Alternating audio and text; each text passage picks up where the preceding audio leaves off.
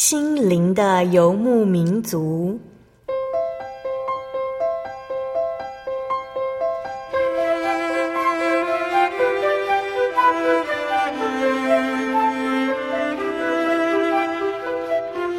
在这个谁都不管谁的后现代社会里，每个人的心灵都是游牧民族。成长的过程就是寻找的过程。每一颗漂泊的心灵，其实都在寻找生命的绿洲。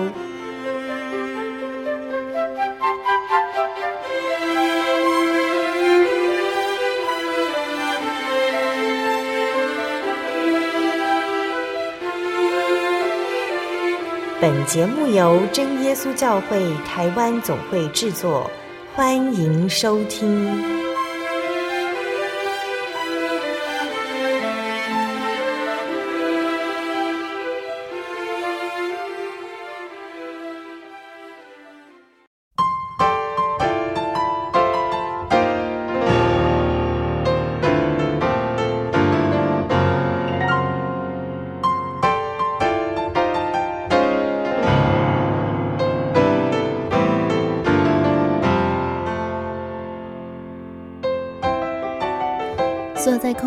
心灵的游牧民族节目听众朋友们，大家平安，我是阿弗拉。今天播出七百四十五集《音乐花园》巴洛克时期，我们将跟大家一起来分享音乐之父巴哈，也称之为巴赫的音乐作品。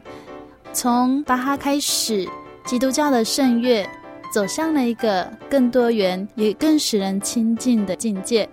在音乐之后。我们将开始今天的节目哦。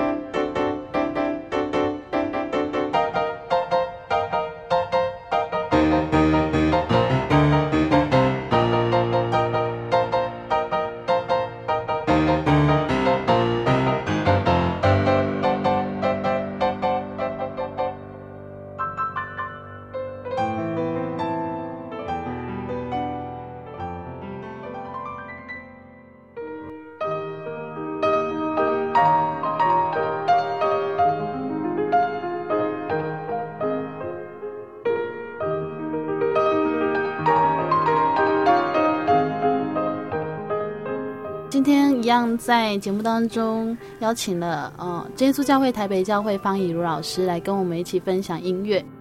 哈利路亚！各位空中的听众朋友们，大家好，我是以如，很高兴又与大家在空中见面了。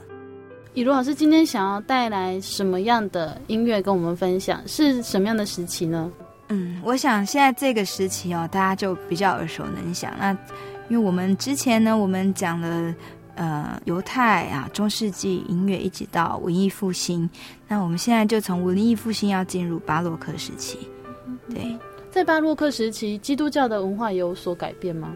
嗯，在文艺复兴那个时候，因为之前欧洲经历了大概一千年，就是中世纪时期大概一千年，那主要呢都是以这个教会，教会他们其实在那个中世纪黑暗时期扮演了很重要的角色。在这个不管是宗教信仰或是政治经济文化上，他们其实都有一些的贡献。可是呢，其实呃，慢慢到了后期之后，因为教会啊，他们呃呃有大部分的权利，他们去诠释圣经。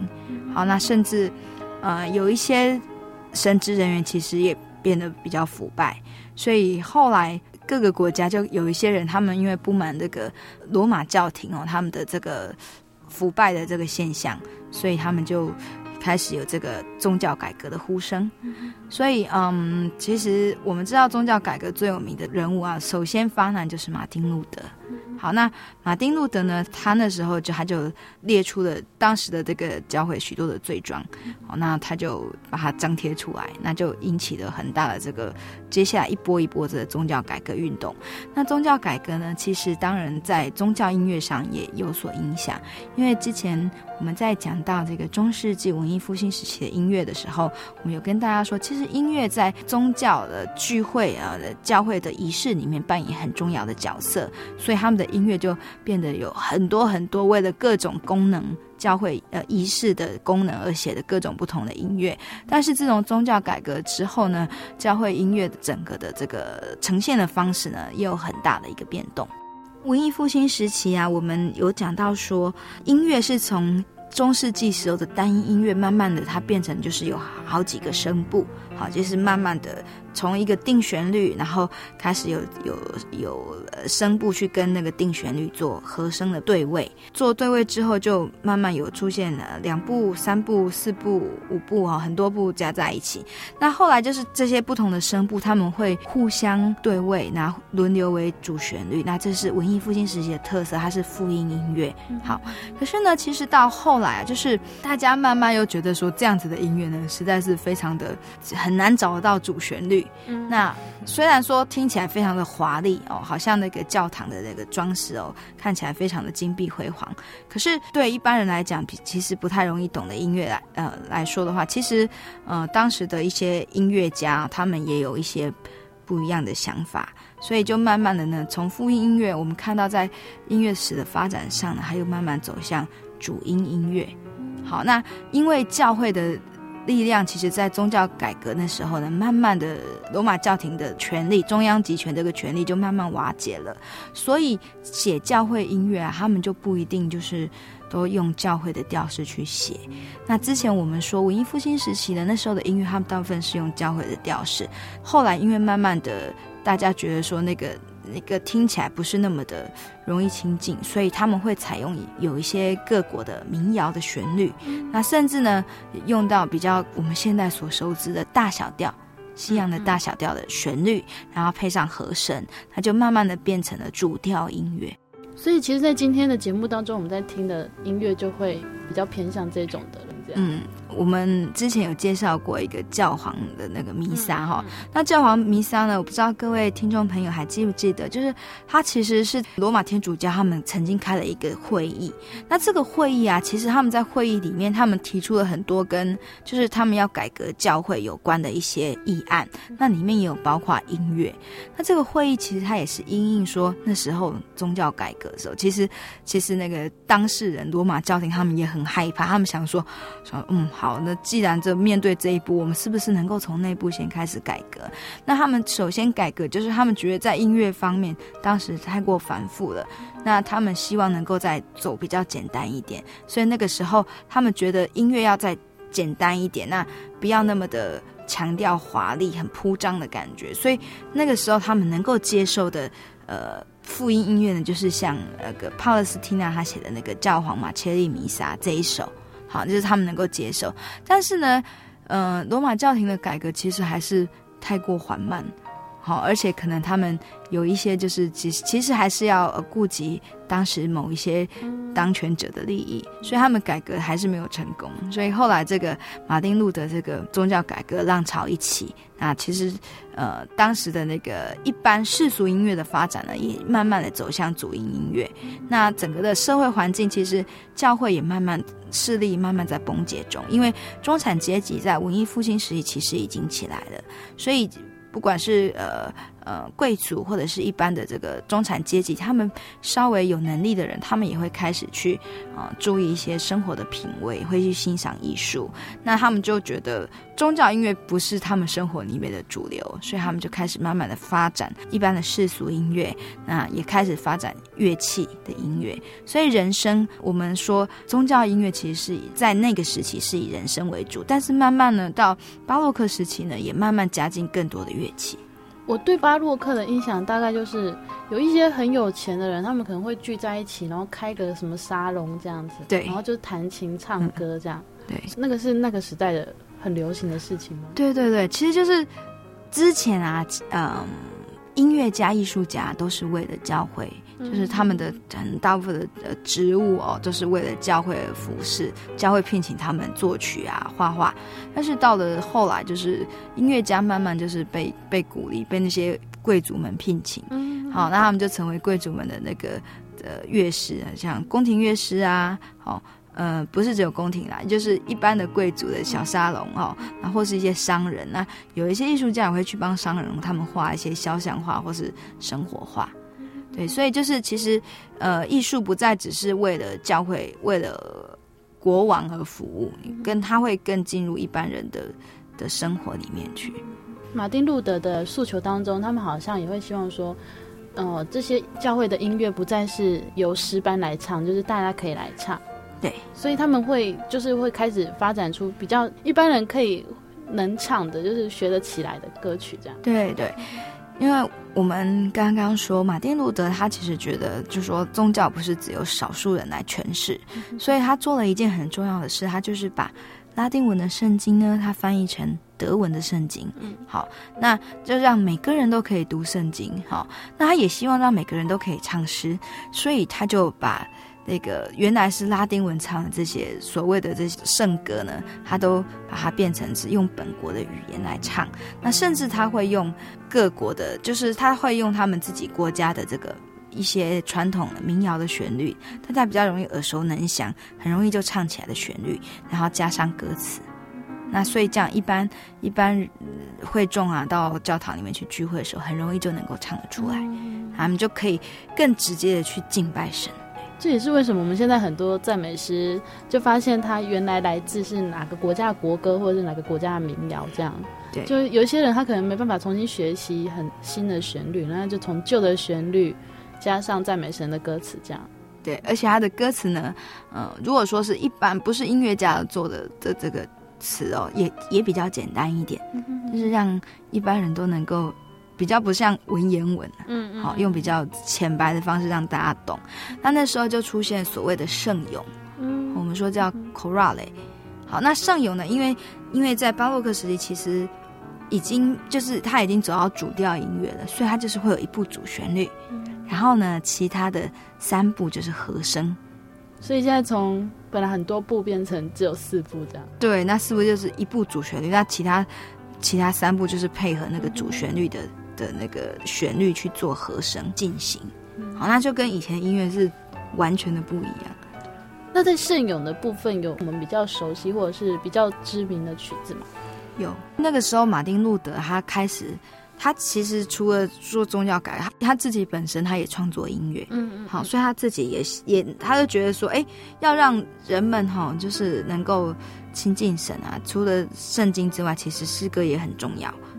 所以新教他们有一本那个礼拜诗歌集出版的时候，里面三呃四十三首歌曲、哦，就有二十三首是马丁路德用德文啊圣咏的形式来写成的。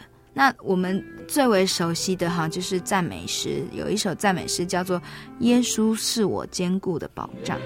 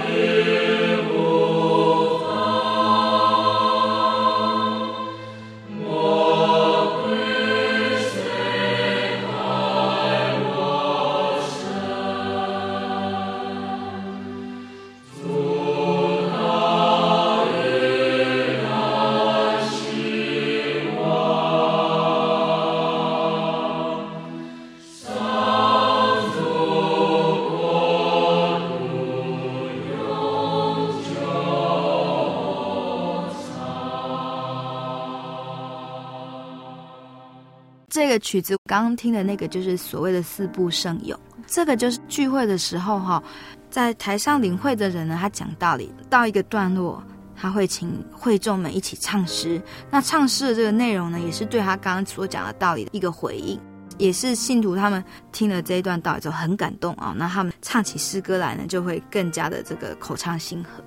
他们那时候的伴奏是他们就清唱吗？还是会有风琴或管风琴？他们大部分都是用管风琴，所以其实管风琴这个乐器很早它就已经出现在嗯教堂里面。那它是一个非常适合做这个教堂崇拜的伴奏的乐器。管风琴它其实它发声的方式比较接近人的声音。那我们接下来要听的这个版本是？好，因为我们刚刚讲到巴洛克嘛，那巴洛克啊，其实很重要的在音乐上的特色哦，不管是圣乐或是俗乐，它特色就是我们刚刚有讲到主调音乐，好，那就是有一个主旋律为主，然后呃，其他的是伴奏和声。那另外呢，它有一个特色就是它有用到数字低音，数字低音这是什么东西？就是数字低音，其实它那是。以前的人他们在唱歌的时候，因为在单音音乐时期，他其实其实有一些呃音乐家写谱哦，他只写最低音谱，嗯，就是低低音谱，就是譬如说我们说四部的话，可能只写第四部，嗯，那第四部他写第四部的音之后呢，他会把跟那个第四部。就是他会把每一个音哈，就是四部唱出来的和弦，因为他只有写第四部的音嘛，所以他会把其他部的音呢，他用数字来表示。嗯、那时候最有名的这样子的曲子，其实各位听众朋友一定都有听过这样的一首曲子，叫《卡农》。卡农好像很多首，但是好像前几年有一首卡农特别的红。对，其实卡农吼，它是一一种作曲的方式啦，嗯嗯、它就是说我一个旋律，然后。有分好几步，譬如说它是滴滴答哆哆答滴滴，然后呢，另外一部呢，它也唱滴滴答哆哆答滴滴，可是它晚一点出现。好，那这是一种作曲的手法，叫做卡农。嗯、但是我们常常在听啊，甚至在手机铃声里面都有出现的那个卡农呢，它是德国作曲家叫帕海贝赫。帕海贝尔他做出来的卡农，他其实就是用卡农的手法写的。那这首曲其实没有名字，它只有编号。嗯、可是因为呢，它实在是太红了，所以我们后来就叫它卡农。嗯、那为了要知道是哪个卡农，我们就说是帕海贝尔的卡农曲。所以这首曲子呢，你就可以在整个曲子里面听到它有一个八个音的旋律，它会一直重复，一直重复。在曲子里面，它总共重复了二十八次。哆嗦拉咪。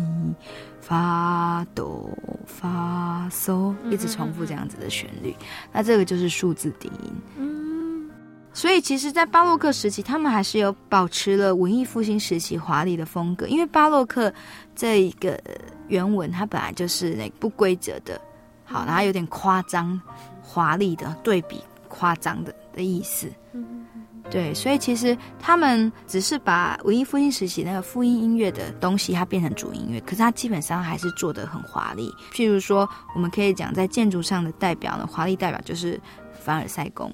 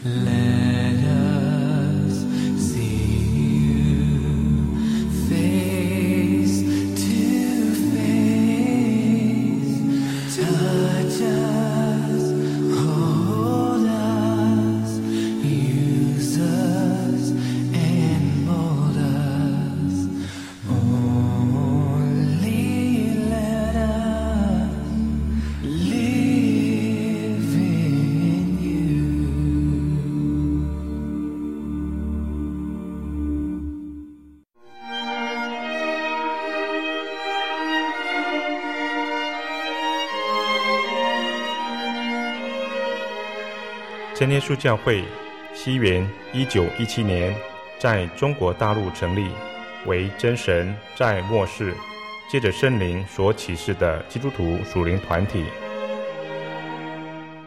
以回归圣经并延续使徒时代教会的精神，来传扬得救的全备福音。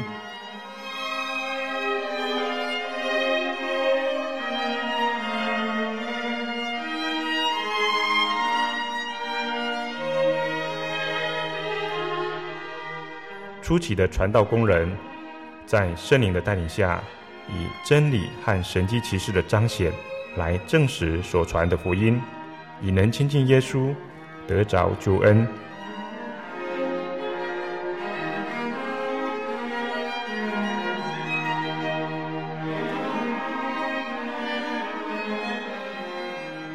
短短的几十年间，福音迅速地进展。包括整个中国大陆及台湾，直到今日，福音也传达全球各地。欢迎您亲临各地真耶稣教会，查考全备的福音，共享生命之恩。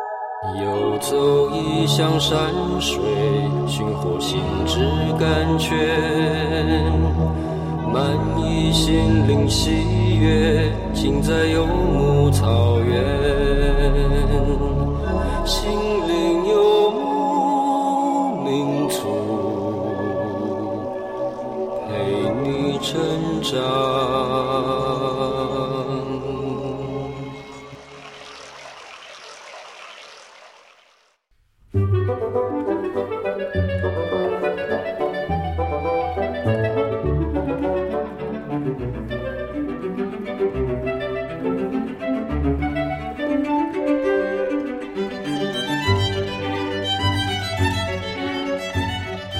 爱的听众朋友，欢迎您回到《心灵的游牧民族》节目。今天播出七百四十五集《音乐花园》巴洛克时期。我们在节目当中将与大家分享音乐之父巴哈，也就是巴赫的音乐作品。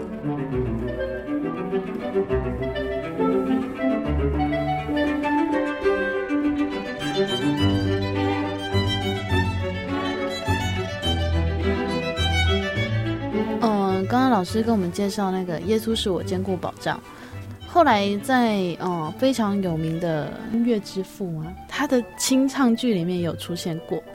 我们刚刚听到是耶稣是我坚固保障，嗯，好，那这首呢，他就是那个宗教改革的先锋马丁路德，他是马丁路德写的，是的，嗯，好，是他写的。那这个马丁路德写的这一首曲子啊，其实让。呃，一百五十年之后出生的巴哈呢，他一直，他其实对这样一个旋律呢，他有把它放在他的几个创作里面都有出现。嗯嗯。好，巴哈哈，我们刚刚主持人说他是音乐之父。嗯。好，那巴哈其实我们通常想到他，我们就会想到教会音乐。嗯。那其实也确实哦，他一生中大部分的的时间哈，他都在呃，就是为可能为贵族啊，为教会来服侍。那他写了非常多的宗教音乐的作品。那他自己也是一个蛮虔诚的路德教派的的基督徒。嗯哼哼哼对，老师刚刚提到说他有在不同曲子上面都有呈现过。对，那我现在要介绍这首曲子呢，是他的清唱剧。好，清唱剧呢，就是它其实是从在中世纪的到后来啊、哦，文艺复兴的时候，它就蛮流行的一种曲式。那清唱剧呢，它当然它原来它也是从圣经里面哦，它摘录经文。那只是呢，它它的分段是用比较戏剧的方式去去呈现。那因为是清唱，所以顾名思义是是它是一个剧，但是它是用唱的，它不演。好，这是清唱剧。那我们刚刚听的这一首赞美诗，哈，巴哈这一首这首曲，它是他的清唱剧，哈，呃，第八十号作品。好，那这个清唱剧，他就用的那个马丁路德的这首《耶稣是我坚固保障》的的旋律，哈，他的第一首曲子呢，就是这一首《耶稣是我坚固的保障》。那但是呢，他有跟我们听到的刚刚的。诗班唱的是不太一样，他有做了一些变形，有做了一些他的主题有做一些装饰跟发展。嗯，那嗯，因为我们跟大家讲过说，巴洛克时期是以主调音乐为主，主音乐为主。可是巴哈本人他还是蛮喜欢文艺复兴的复音音乐的风格，因为他觉得其实这样子他的音乐会更有结构，就好像我们在盖一栋房子。好，不是说盖一个那个木头屋或是茅草屋哦，他希望能把他的房子盖得更立体。那他也觉得说，其实文艺复兴时候的那个创作的对位手法，会比只用和声的方式来让曲子的进行，他觉得会更立体感，那更更美，更有变化。所以，其实，在巴哈的许多的宗教音乐作品里面呢，他还是有用到。嗯，以前复音音乐的创作手法，所以我们现在在听这一首《耶稣是我坚固保障》的第一首曲子的时候，它的一开头这首曲子的时候，你还是会听到蛮清楚的主旋律，可是你也会听到很多其他的旋律在很忙碌的在进行中，但是不会让你耳朵错乱。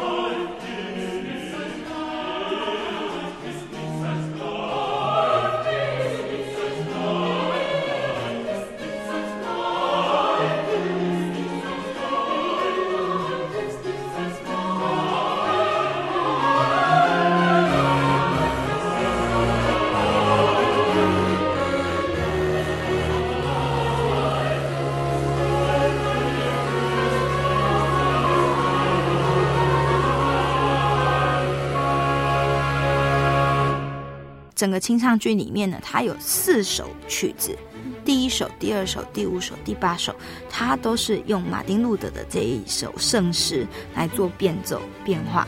好，所以我们接下去听的是第二首。第二首呢是由男女的二重唱，他们来一样是唱出这个主旋律。那大家可以听听看，说他们这样子唱起来有什么样子的不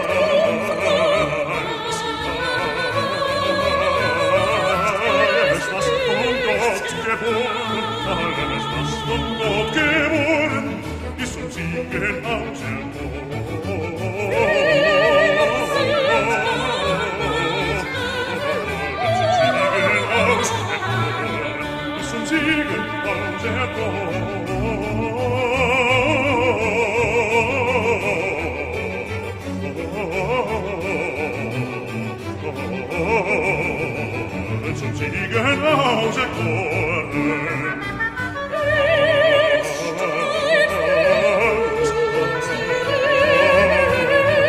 Alles, was von Gott geboren, alles, was von Gott geboren, Siegen. Siegen aus.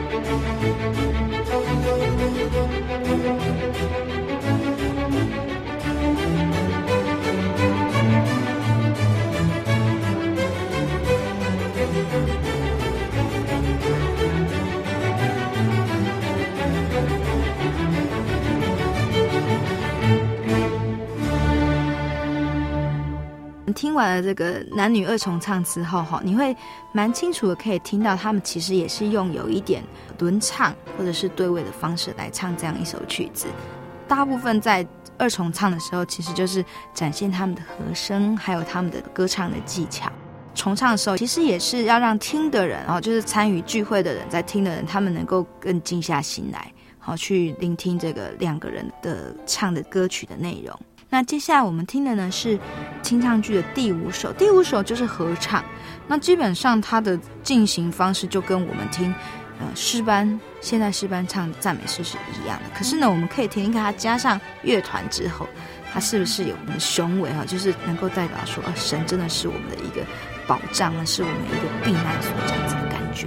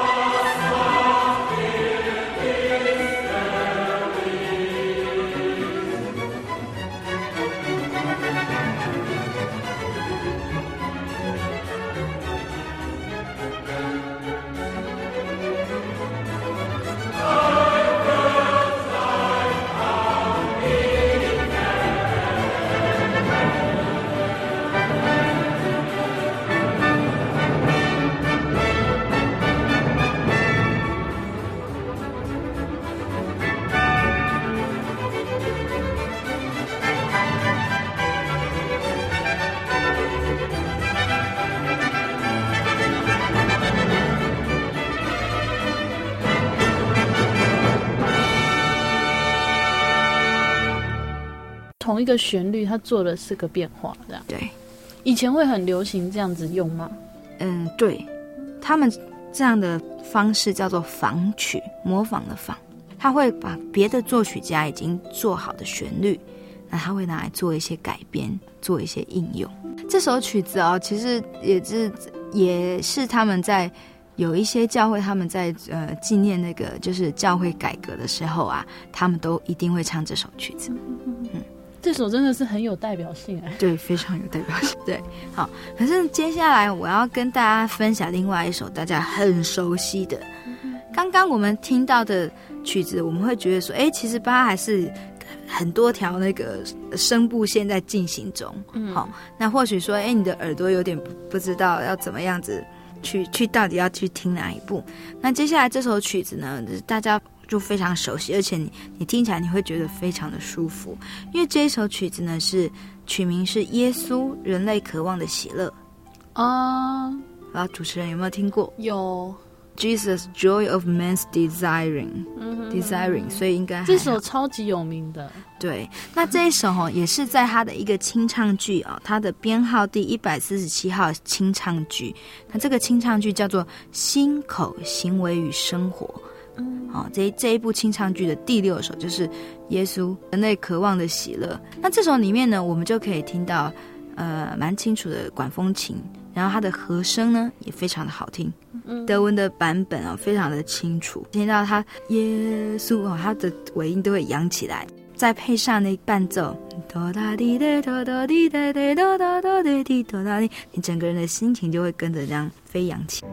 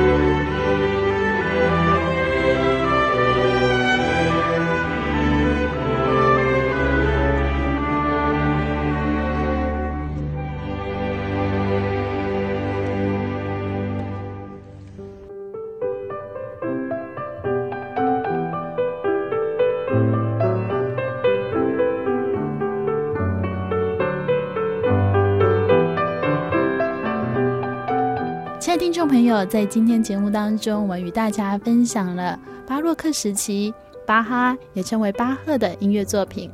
在巴哈的作品当中，围绕着他的宗教信仰，也从这个时期开始，基督徒能够对耶稣基督更直接的赞美。如果您喜欢今天的节目，欢迎您来信与我们分享，也可以来信索取节目 CD、圣经函授课程。来信请寄台中邮政六十六至二十一号信箱，台中邮政六十六至二十一号信箱，传真零四二二四三六九六八。谢谢您收听今天的节目，愿主耶稣赏赐您平安喜乐。我是阿弗拉，我们下个星期再见喽。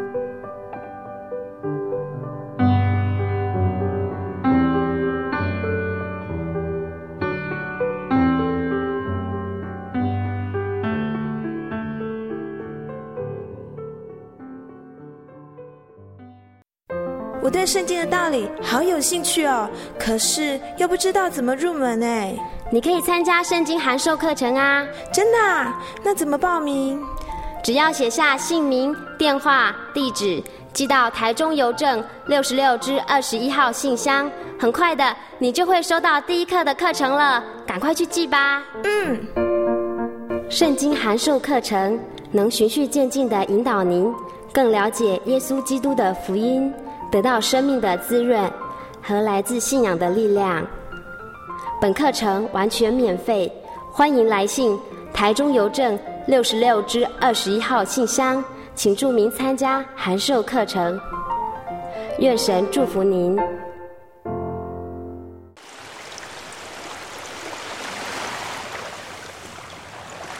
小伟，为什么你们教会的洗礼必须到郊区有河水或是海边的地方呢？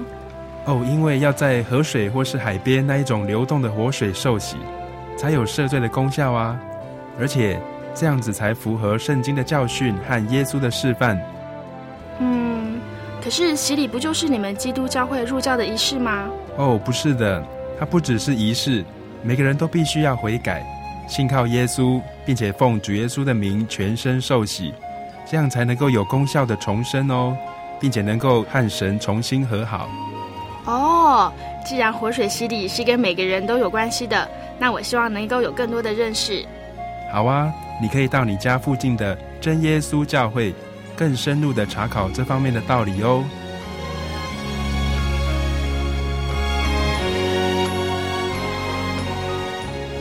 真耶稣教会随时都欢迎您一起深入的探究圣经的教义和人生的方向。愿神带领你。请洽协谈专线咨询：零四二二四五二九九五，零四二二四五二九九五。愿您平安。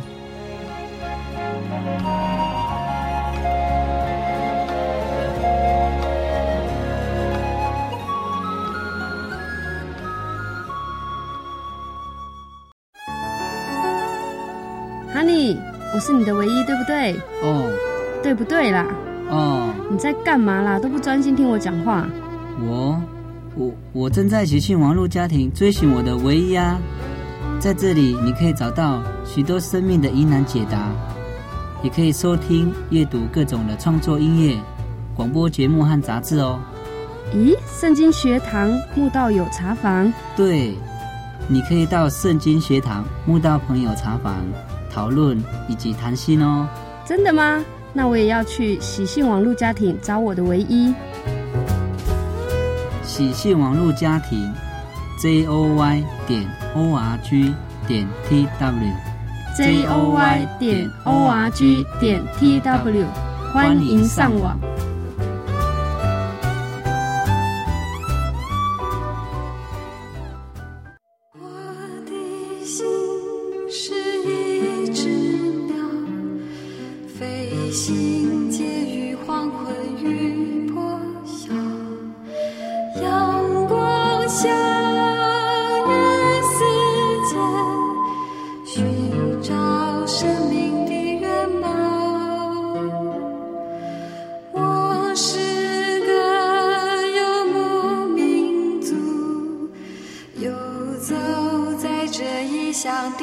小路，